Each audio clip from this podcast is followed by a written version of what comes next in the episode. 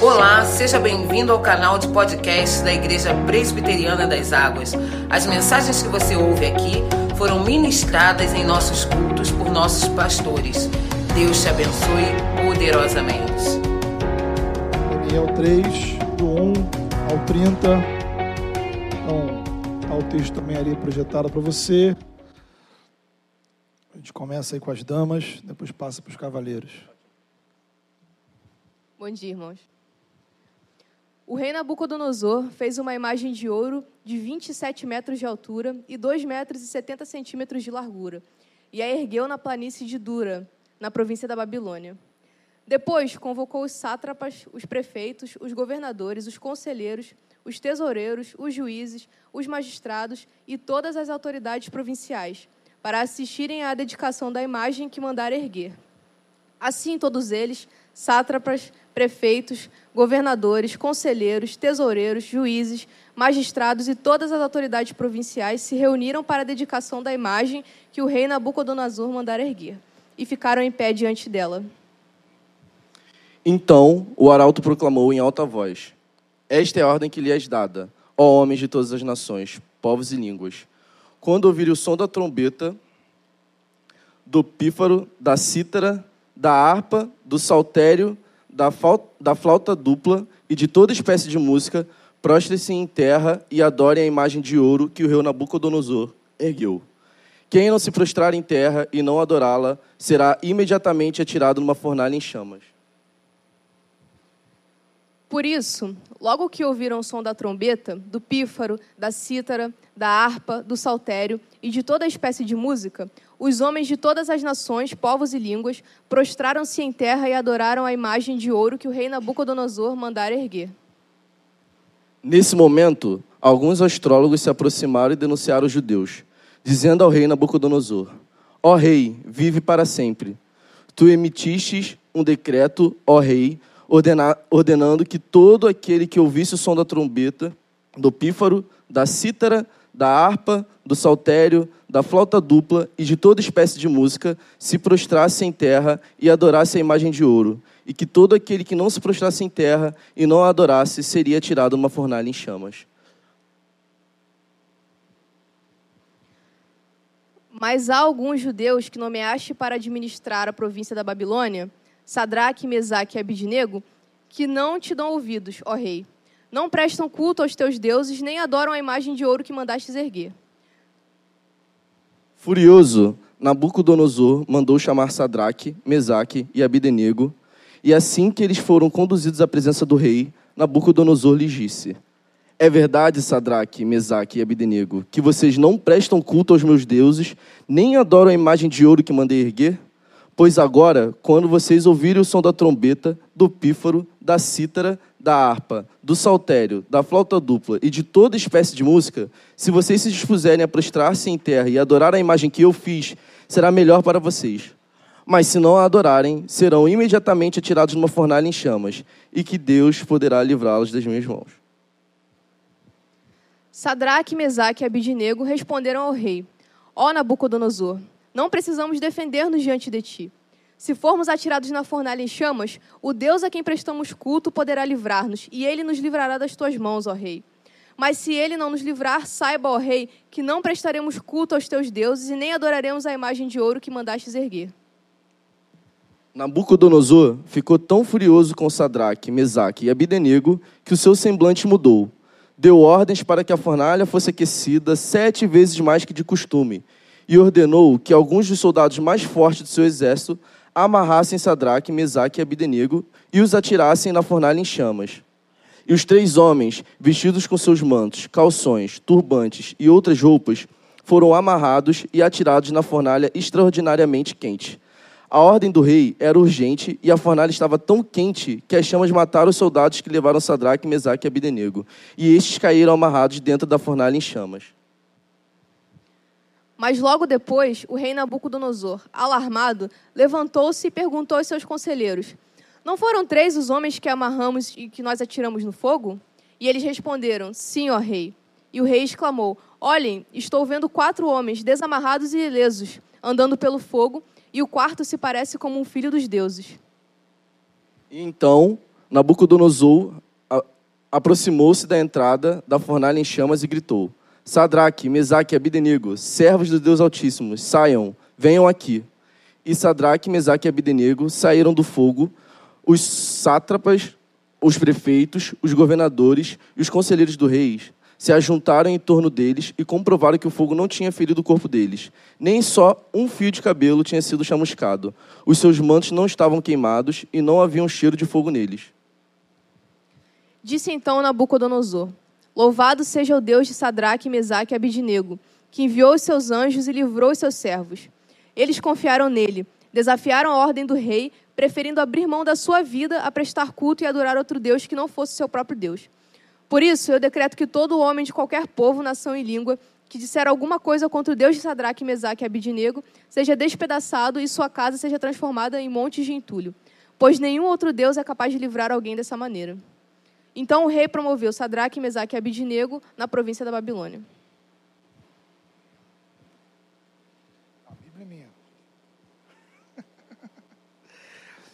Obrigado aos irmãos. Então, queridos, uma história que possivelmente você já ouviu falar, tá? já teve contato, talvez não tenha tido a oportunidade de lê-la toda, como fizemos hoje aqui, mas a história dos amigos de Daniel sendo libertos da fornalha é uma história bastante conhecida. Na verdade, o livro de Daniel é um livro que a gente tem muito contato, geralmente por dois motivos. Desde criança a gente ouve falar da história de Daniel sendo livre da cova dos leões, né? Então, você ouviu essa história, talvez você já contou essa história, Tá? Então, é uma história muito comum, tá? especialmente quando a gente trabalha com crianças. Também tem uma galera que, meio aficionada né, pelas questões assim apocalípticas, que gostam de é, olhar e discutir no livro de Daniel ah, coisas como será que o mundo já está acabando? Quem será o anticristo? Qual o sinal da besta? e aí tem o pessoal dos Illuminati, essa história toda, né? Porém, o livro de Daniel traz um conjunto de histórias que retratam uma situação muito específica, muito atual. Uma pergunta simples: como sermos fiéis em uma sociedade incrédula? Como sermos fiéis ao Senhor em uma sociedade idólatra? Como ser fiel a Deus em uma sociedade que te pressiona a adorar outros deuses? Como professar a sua fé quando você é ameaçado e perseguido? Então, o cenário do livro é o chamado exílio babilônico, ou seja, o povo de Israel estava vivendo longe da sua terra. E é uma situação que ilustra bem a nossa realidade espiritual. Lá para os judeus da época de Daniel, a Babilônia era um lugar real. Era a região ali que atualmente ficaria o Iraque. O Novo Testamento, ele vai pegar essa ideia da Babilônia e vai transformar num, num símbolo do mundo que vivemos. O mundo inteiro é Babilônia. Não é apenas um país, uma região, um local todos os governos, todos os países, todas as estruturas desse mundo, do Ocidente ao Oriente. Faz parte dessa grande Babilônia que jaz no maligno, conforme descreve Apocalipse capítulo 17.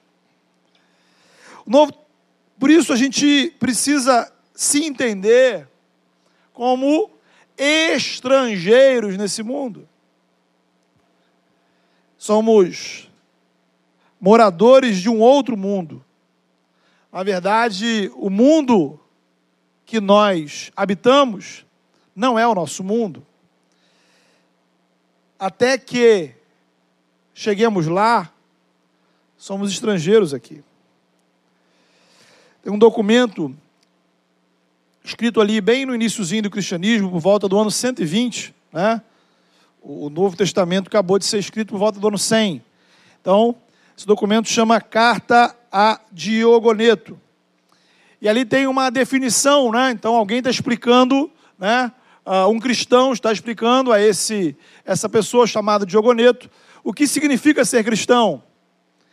E, e ali traz a seguinte afirmação: abre aspas, os cristãos vivem em suas próprias cidades, mas não são residentes. Participam de tudo como cidadãos, mas ao mesmo tempo suportam tudo como estrangeiros. Os países estrangeiros são sua pátria, e para eles, toda a pátria é estrangeira. No texto que lemos, temos três jovens encarando esse desafio amigos de Daniel, Sadraque, Mesaque, Abidnego. Nós temos três informações sobre eles. Eles eram judeus, eles eram crentes e eles eram funcionários do governo da Babilônia. Então eles não estavam ali de turismo, né, passeando. Eles habitavam ali, eles trabalhavam ali, tinham família ali.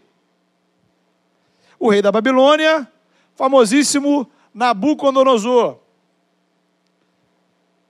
E aí a gente vai perceber que, como ao longo da história, os poderosos do mundo, políticos, reis, confundem o seu poder com a autoridade divina. Se acham Deus, se acham deuses. Querem ser cultuados, querem ser adorados se apresentam como salvadores. A arrogância os leva a achar que são invencíveis. Note aí a declaração de Nabucodonosor, rei da Babilônia, no versículo 15. Ele vai dizer que Deus poderá livrá-los das minhas mãos.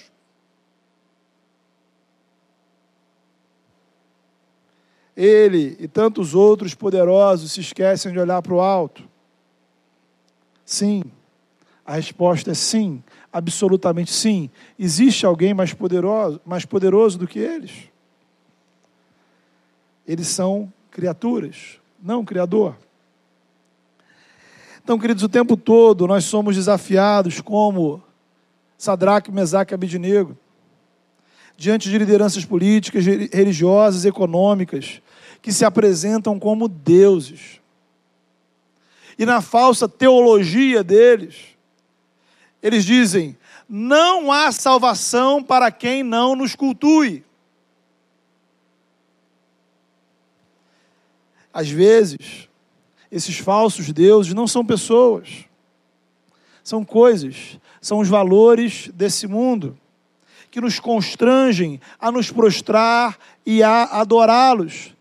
Então, tem o dinheiro, tem a violência, tem os esquemas, a corrupção, a sensualidade, o sucesso, um tipo de corpo, a estética, coisas que você precisa consumir. Então a lista é enorme. Coisas que são apresentadas para a gente como se, se você não as tivesse ou não as fizesse, você não tem, não tem salvação para você fora disso. Não tem esperança para a sua vida fora disso. É possível viver neste mundo sem adorar os ídolos à nossa volta? E quando a fidelidade a Deus bate de frente com o que o mundo oferece? Será que para obter mais conforto, ser bem-sucedido, ganhar mais dinheiro, melhorar sua autoestima, ter vantagens, ter prazeres, Será que você está disposto a negociar a sua fidelidade a Deus? Ninguém vai saber. Todo mundo faz. É para te abençoar, é para te ajudar. Vai ser bom para você, não vai prejudicar ninguém. Será que existem situações que chegam à sua vida E naquele momento você simplesmente esquece que é cristão. Você esquece Deus, você esquece igreja. Você abre mão dos interesses do reino de Deus. Será que há situações que chegam na sua vida, que acontecem na sua vida, que de repente você chuta o balde. Aqui eu vou pensar em mim em primeiro lugar, né? Agora é a hora de eu pensar nos meus interesses.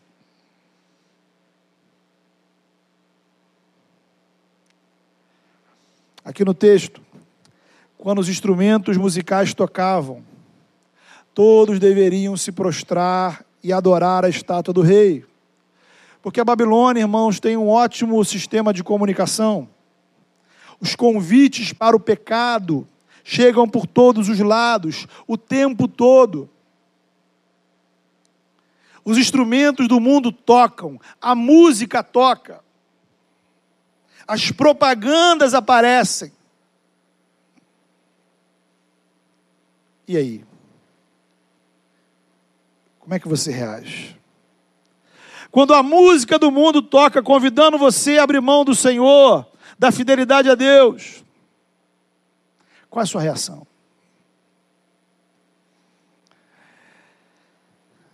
Aqui temos, queridos, o desafio de sermos fiéis ao Senhor diante da pressão pública. Ser, ser fiel ao Senhor em um mundo que não é fiel e que não reconhece o nosso Senhor. Então veja você, como cristãos nós temos duas categorias de lutas. Tá? Existem problemas pessoais, né? aquelas lutas que você trava contra você mesmo, porque somos limitados, pecadores, fracos. São lutas que se passam no seu coração, na sua mente, no seu quarto, na sua intimidade. Só você e Deus conhecem. Agora, há lutas que nós enfrentamos na rua, no trabalho, na escola, na faculdade, no trânsito, na família, no dia a dia. Na primeira categoria, você está enfrentando você mesma. Na segunda categoria, nosso adversário é o mundo inteiro ao nosso redor. A cultura, a mídia, a sociedade. Então, o primeiro ponto que você precisa entender é que você habita na Babilônia. Ponto. O seu trabalho é Babilônia, o seu condomínio é Babilônia, a academia que você frequenta é Babilônia, o shopping é Babilônia, todas as redes sociais são Babilônia. Tudo ao nosso redor é Babilônia. A religiosidade desse mundo, a política, está tudo imerso na Babilônia. E de tempos em tempos, a música toca para você se prostrar e adorar aos deuses da Babilônia. Nabucodonosor quer que você o adore. Mas se você não adorar, você pode ser prejudicado. Você vai ser pressionado. Você vai ser ameaçado. Porque tem isso. O sistema está contra nós. Mas as pessoas, elas vão se levantar para prejudicar você. Note, rapidinho, alguém foi lá contar para o rei que tinha ali meia dúzia que não se prostravam diante da estátua. E por que fizeram isso? Por um lado, porque queriam bajular o rei são os bajuladores do rei. Por outro lado, porque não estavam nem aí se aqueles, é, se, se, aquelas pessoas fossem incendiadas na, forma, na fornalha. Não estavam preocupadas com isso. Então você não pode se iludir. Pessoas tentarão, tentam e continuarão tentando prejudicar você porque você escolheu ser fiel ao Senhor. Nós não somos chamados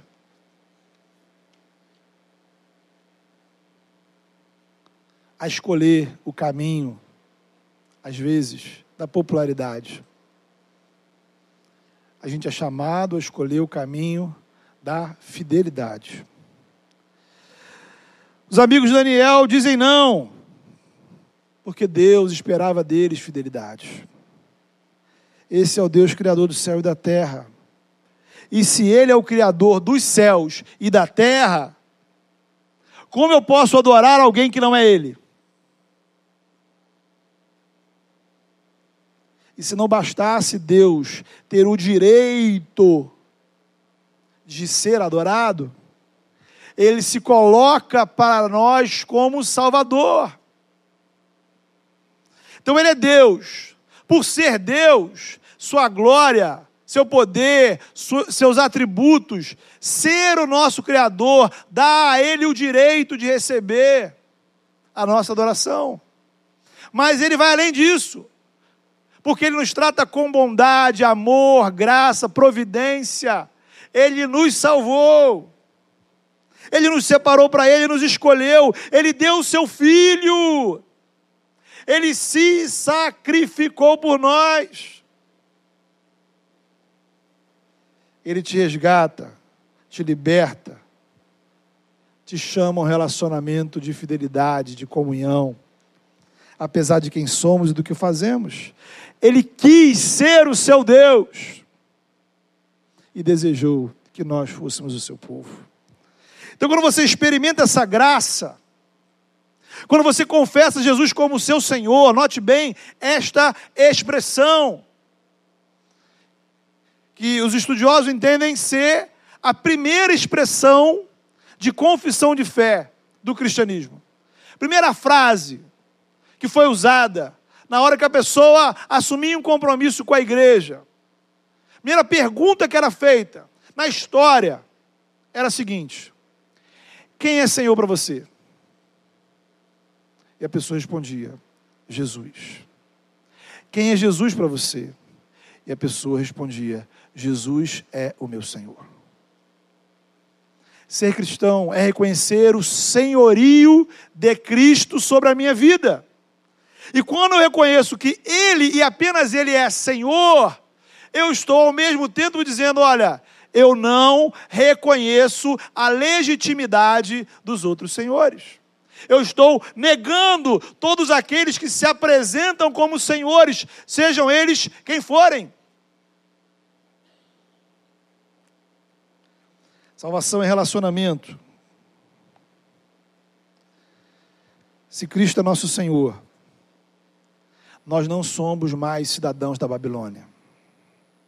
Você vive nela, mas agora você é um estrangeiro. Você é um refugiado. Você é um peregrino. Somos moradores do novo céu e da nova terra. Somos cidadãos da Jerusalém celestial aquela que Jesus trará na sua vinda. A Bíblia descreve o nosso relacionamento com Deus de várias maneiras. Ele é pai, nós somos filhos. Ele é pastor, nós somos rebanho. Ele é senhor, nós somos servos. Ele é noiva, a igreja é noiva. E que o que Deus espera de nós nesse relacionamento está resumido no primeiro mandamento que Deus deu ao povo de Israel. Primeiro mandamento. Primeiro, primeiro. Primeiro de todos. Você já ouviu falar dos dez mandamentos? Está lá em Êxodo 20, Deuteronômio 5. Mas o primeiro dessa lista é: Não terás outros deuses diante de mim. Não terás outros deuses diante de mim.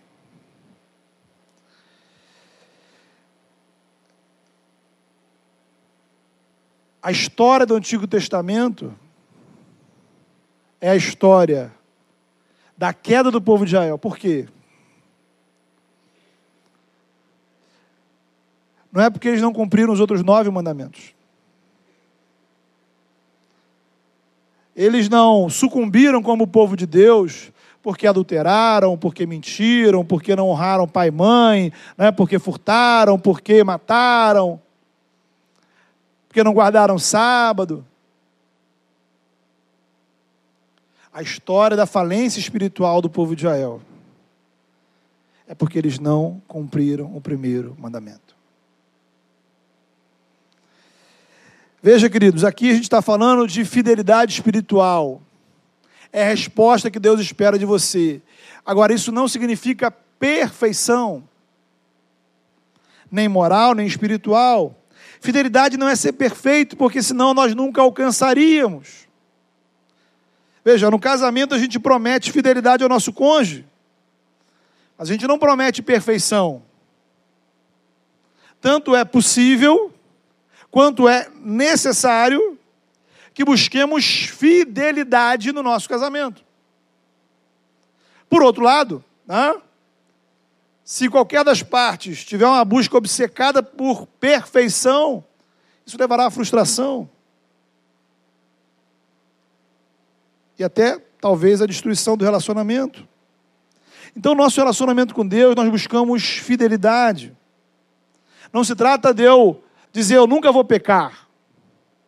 Enquanto vivemos na Babilônia, somos pecadores.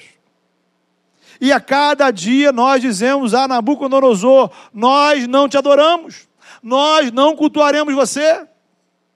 Temos um Senhor. Então, o seu desafio, o meu desafio, é não colocar nenhum outro no lugar de Deus. Nem o que o mundo pede, nem o que vem do nosso coração nem minha família, nem meu trabalho, nem meus filhos, nem meus sonhos, nem minha autoestima, nem minha saúde, nem meu dinheiro.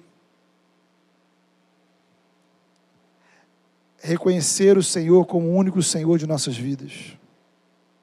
Então você precisa dizer para si mesmo e para quem quiser ouvir: a sua vida não está na dependência das circunstâncias.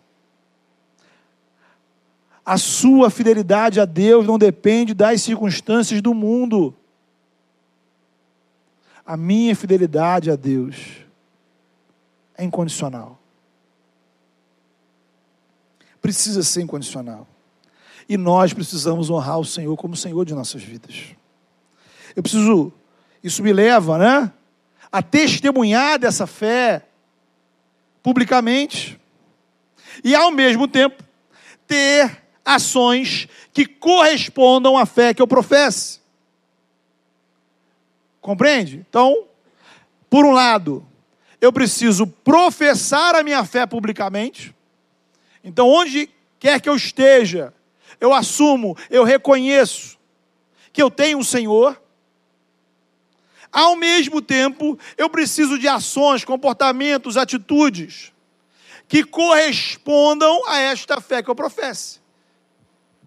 Veja o caso aqui dos nossos amigos. Eles poderiam dizer: Nós professamos o Deus Jael, o Criador do céu e da terra. Professor, com a boca, falou, confessou. Mas eles poderiam dizer assim: Não, não tem problema não a gente adorar Nabucodonosor. Qual o problema, né? Se prostra aí, não vai significar nada. Então eles poderiam professar com a boca, mas suas atitudes poderiam não corresponder à sua profissão, à sua confissão. Então, esse é o nosso desafio. Será que as nossas ações honram o Senhor? Será que eu confesso o Senhor com os meus lábios e testemunho dessa confissão com as minhas atitudes? Será que no trabalho, na faculdade, na rua, nas redes sociais, enfim, todas as minhas interações. Eu honro o Senhor? Será que a gente consegue conversar do Evangelho com as pessoas? Será que a gente consegue orar ao Senhor quando a gente está em público e não só no privado?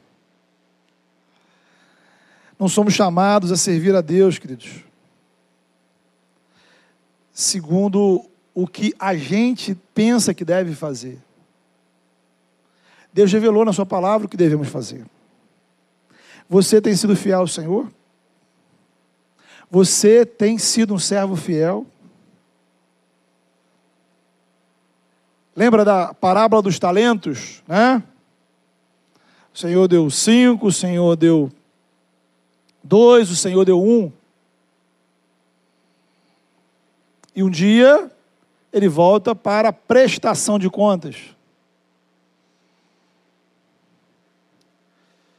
O que fazemos com aquilo que o Senhor tem nos dado? Veja, Deus não é um patrão que quer apenas seu trabalho. Deus quer comunhão, Deus quer relacionamento, Deus quer intimidade. Você tem sido fiel nas suas orações? Você tem sido fiel na sua vida devocional? Você tem sido fiel na adoração ao Senhor, na participação nos cultos? Você já parou para pensar, né? Proporcionalmente, quanto tempo, quanto tempo o culto ocupa na sua semana? E quando você não está na igreja? E quando não é domingo? Quanto tempo você dedica ao seu relacionamento com Deus? A, Babilônia, ela levanta estátuas. Né? Então a ideia ali era que por toda a cidade haveriam estátuas de Nabucodonosor. Então, em vários lugares, em vários pontos. E de repente, em vários lugares, tocaria uma música. Então você está passando ali na praça, você ouve a música tocar, e você procura a estátua e você se prostra diante dela. O mundo levanta muitas estátuas ao nosso redor. Por onde você for, tem estátuas de ídolos ao seu redor. Que querem a nossa fidelidade. E aí, o que a gente aprende nesse texto é que quando eu digo não ao pecado, quando eu digo não ao mundo, quando eu resisto, quando eu opto pela fidelidade, isso pode me trazer dificuldades. A questão era: o rei baixou uma lei. Quem não adora a estátua irá para a fogueira. A música tocou, eles não se prostraram. Ou melhor, a cidade toda se prostrou, menos eles. Os fofoqueiros contaram ao rei. O rei ficou furioso e os ameaçou. Na verdade, você perceba no texto que o rei dá uma oportunidade para eles. O rei fala: Olha só, eu estou muito irritado. Se vocês fizerem isso de novo, vocês serão jogados em uma fogueira. Olha como a tentação vem. Ali eles poderiam dizer: não, rei, beleza. Na próxima a gente vai se esconder, né? Mas eles vão para frente, né? não mentem, não se escondem. Então a gente precisa entender que a mentira nunca é nossa aliada, irmãos. Os amigos de Daniel assumiram a verdade. Não nos, não nos ajoelhamos diante da estátua. E o rei pode ficar sabendo que nós não nos ajoelharemos, nem agora, nem nunca. Não adoramos o Senhor. O Senhor. Adoramos aquele Senhor. Se fosse você, o que você responderia ao rei? Então, queridos, a fidelidade é mais importante que o nosso bem-estar. Ser fiel ao Senhor é mais importante do que a própria vida. Livro de Apocalipse tem uma frase espetacular quando descreve pessoas que estavam no céu com o Senhor. João, vendo aquilo, pergunta para o anjo: quem são essas pessoas? E aí o anjo responde: essas pessoas são pessoas que, diante da morte, não amaram a própria vida. Colocaram a fidelidade a Deus acima da sua própria vida. Talvez você ache isso radical. Pois é. No mundo todo, pessoas são desafiadas, confrontadas com essa decisão todos os dias.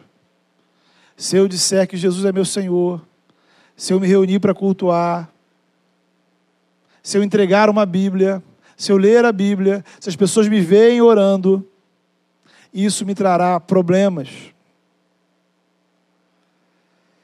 E quando a gente conversa com, ou tem contato com pessoas que vivem em países que de fato há uma perseguição, você vai ouvi-las dizer o seguinte: olha, a gente não ora pelo fim da perseguição, a gente ora para que o Senhor nos dê força para permanecermos fiéis. Quando os primeiros apóstolos foram presos, João e Pedro, diz lá o livro de Atos, que eles são presos, as autoridades os ameaçam, dizendo: Olha, se vocês não pararem de falar desse nome, desse tal de Jesus, nós vamos chicoteá-los. E aí, eles respondem: Vocês acham que é razoável obedecer a Deus ou aos homens? Não vamos mudar. Eles são libertos, eles, eles encontram a igreja orando.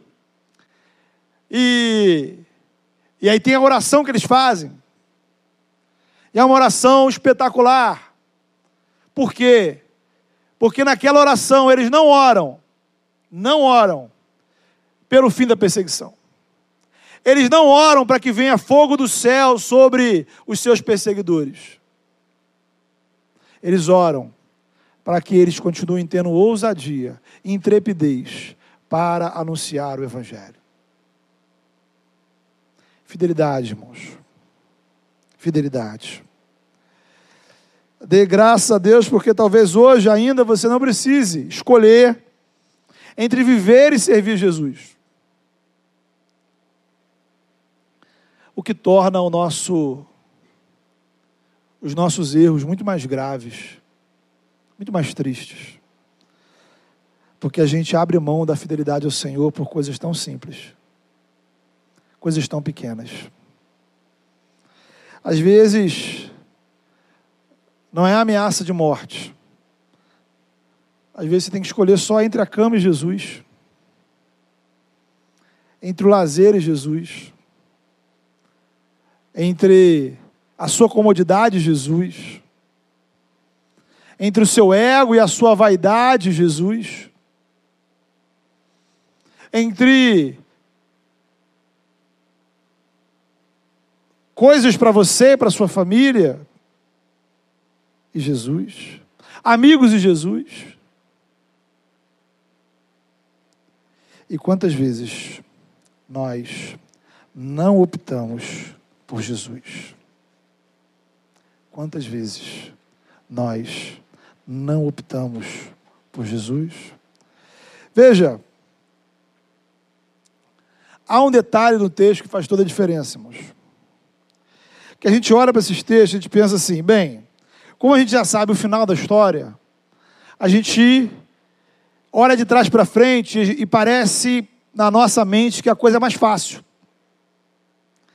Só que se você vai acompanhando a história, eles encaram a fornalha sem saber que iriam ser livres. Esse é o ponto. Porque aí não seria muito bem fidelidade. É tipo assim, né? Pode mandar a gente para a fornalha. A gente já sabe que não vai acontecer nada. É como se, sabe, você tivesse um, um poder de super-heróis, mas é, pode atirar, pode mandar matar, pode fazer, nada vai acontecer comigo. Mas não. A resposta deles é: Deus é poderoso para nos tirar da fornalha. Mas Deus também é soberano para não nos tirar da fornalha. Isso não muda o fato dele ser Deus. Ele pode livrar? Pode. Ele vai livrar? Não sei. Eu não posso, irmãos, condicionar a minha fidelidade a Deus. Ah, se Deus me abençoar, aí eu vou ser fiel.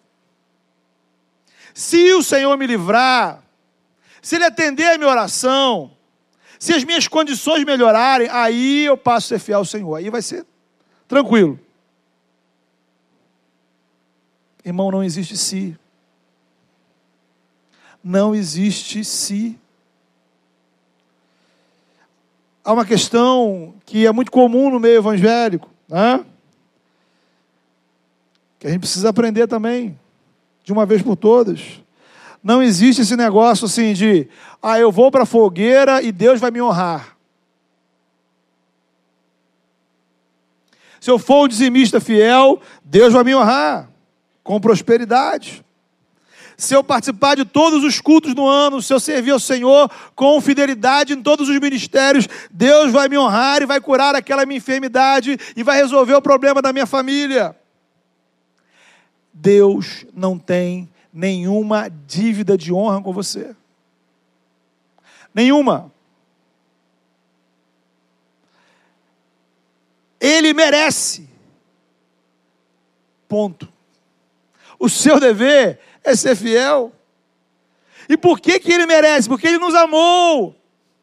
Ele já nos deu, Ele já nos salvou, Ele já nos abençoou e nos abençoa, apesar das nossas inúmeras infidelidades.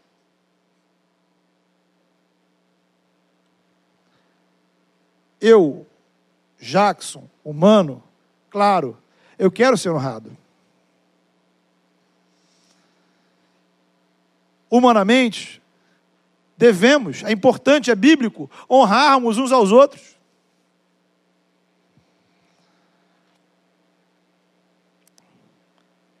Mas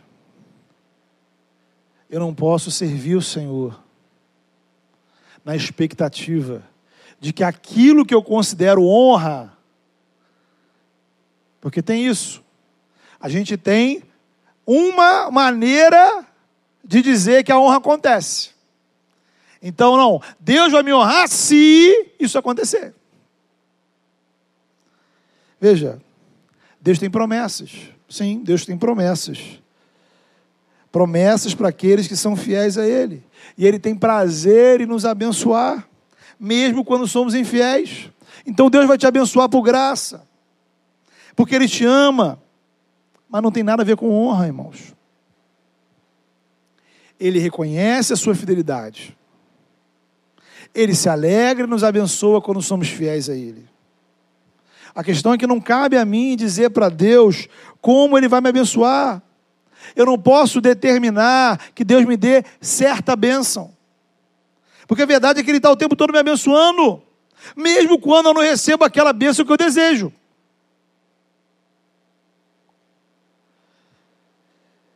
Então, queridos, devemos entender Veja você. Na fornalha sempre há livramento. Na, forma, na fornalha sempre existe livramento. Como assim, pastor? Vou explicar. Às vezes, Deus vai te tirar da fornalha, como fez com os amigos de Daniel. E aí você vai testemunhar a glória de Deus. São milagres, livramentos do Senhor. Às vezes, Deus não te livra da fornalha, mas Deus te livra na fornalha. Às vezes a fogueira vai queimar o seu corpo. E você vai encontrar o livramento da salvação eterna. Fogueira alguma pode destruir o que Deus nos deu em Cristo Jesus. Porque a morte não foi capaz de derrotar o autor da vida. Jesus venceu a morte. Ele é Senhor sobre a vida e a morte. Então, o mundo, veja você, tem armas que podem destruir o planeta inteiro mas não existem armas que possam destruir a sua salvação. A violência está por aí e as pessoas podem roubar da gente muitas coisas. Mas ninguém pode tirar da gente o que Deus nos deu. Como diz o salmista: O Senhor é meu refúgio e fortaleza, de quem terei medo? De quem terei medo? As fogueiras, irmãos, da Babilônia, elas nos desafiam o tempo todo. Nenhum crente em sã consciência vai alegremente para a fogueira. Por isso é um desafio sermos fiéis ao Senhor. E lembre, Jesus também passou pela fogueira. Ele enfrentou a fogueira por ser fiel a Deus. Sendo fiel em todas as coisas, foi condenado à morte, morte e cruz. E veja, Jesus não foi livre da fogueira o fogo da morte veio sobre ele. Ele sofreu as dores físicas, emocionais e espirituais da crucificação. No terceiro dia ele ressuscitou. Deus o exaltou. Os amigos de Daniel entraram e saíram da fogueira iguais. Jesus não. Jesus entrou. Jesus foi queimado até a morte. E ele saiu da morte. Da realidade da morte ele foi tirado por Deus. Então ele não volta como antes. Agora ele recebe de Deus toda a autoridade no céu e na terra. Jesus agora é o nosso único Senhor e Salvador. Ele está acima de todos os reis e poderosos. E ele está aqui. Ele olha para a gente, ele olha para você que está lutando para ser fiel.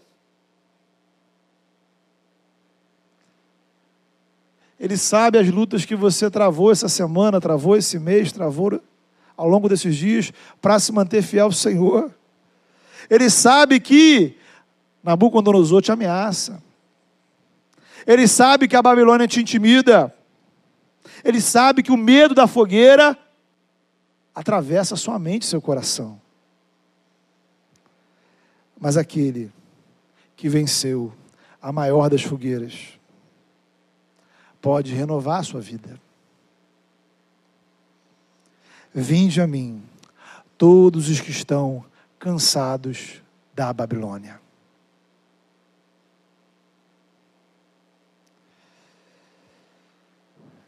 O Senhor olha para você que não foi fiel. Vamos ser sinceros, irmãos. Seja sincero, seja honesto. As trombetas do mundo tocaram e você adorou. E você se prostrou lá.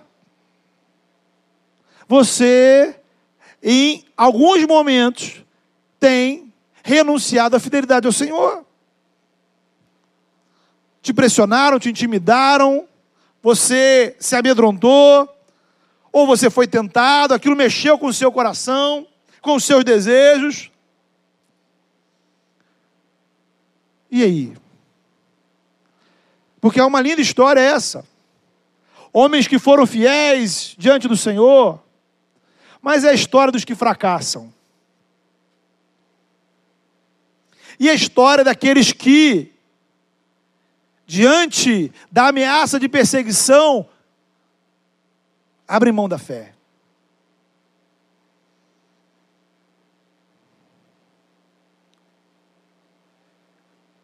E aí?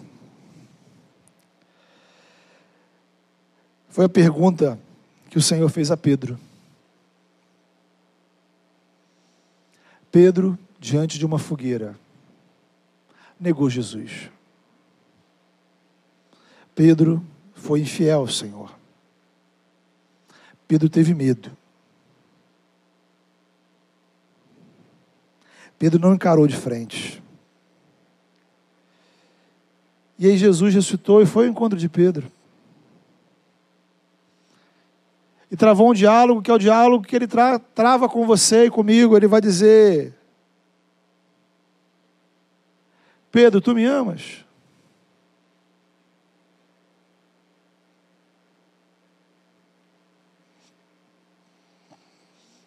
Perceba, irmãos, a beleza, a graça dessa pergunta: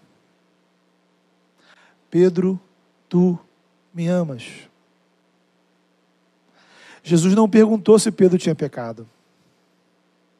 Jesus não perguntou se Pedro permaneceu 100% fiel. Jesus perguntou: Pedro, você me ama?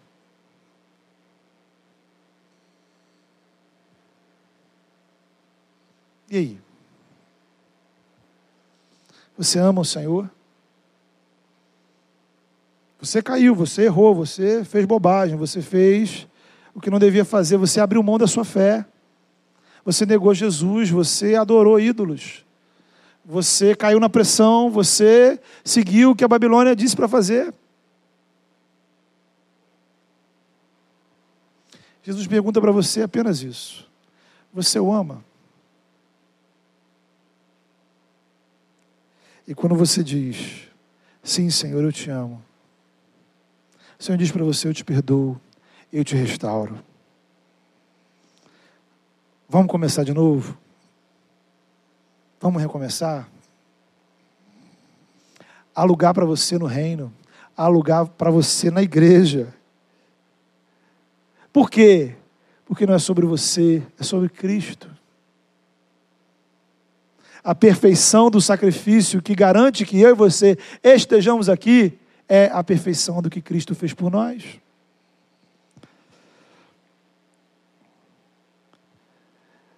Veja, querido, a gente precisa seguir o Senhor. Nessa história, o anjo preservou o povo de Deus. E talvez você também que está lutando pela fidelidade. Talvez você está numa outro lado, né? Você, poxa, eu estou fazendo certo, eu estou dizendo não ao pecado. Acredite, um dia essa fogueira vai acabar. E um dia você vai estar diante do Senhor. Ele vai dizer para você: servo bom e fiel, foste fiel no pouco, sobre o muito te colocarei. O muito não é aqui. O muito do Senhor para as nossas vidas é o que Ele vai trazer. Quando Jezabel perseguiu os profetas, Deus conservou sete mil que não se dobraram a Baal. Quando o Império Romano perseguia igrejas e cristãos, quanto mais cristãos eram mortos, mais, eram, mais pessoas eram alcançadas pela graça de Deus. Quando a reforma começou e a Igreja Católica Romana perseguia os reformadores, muitos foram mortos, mas não se calaram. Se existe igreja hoje no Brasil, é porque Deus tem levantado pessoas como Sadraque, Mesaque e Abidinego para enfrentar as fogueiras da perseguição. Feche seus olhos, vamos orar. Senhor, vivemos na Babilônia, Senhor. A Babilônia nos cerca por todos os lados e cada um de nós, ó Pai, tem o seu próprio desafio. Cada um de nós tem a sua própria luta. Cada um de nós tem a sua própria provação. As músicas da Babilônia, Senhor, nos afetam de maneiras diferentes, nos seduzem de maneiras diferentes. Em nome de Jesus, ó Pai, nos ajuda a permanecermos fiéis ao Senhor. Renova a nossa fidelidade, renova o nosso desejo de se manter diante do Senhor, apesar das circunstâncias.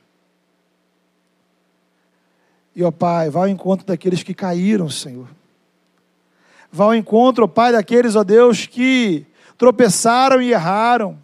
Levanta, restaura, Senhor. Que eles possam nessa hora, ó Pai, nessa manhã, serem tocados pela graça do perdão. E que eles possam entender, ó Pai, que não é sobre a perfeição deles, é sobre Cristo. O Senhor pagou o preço.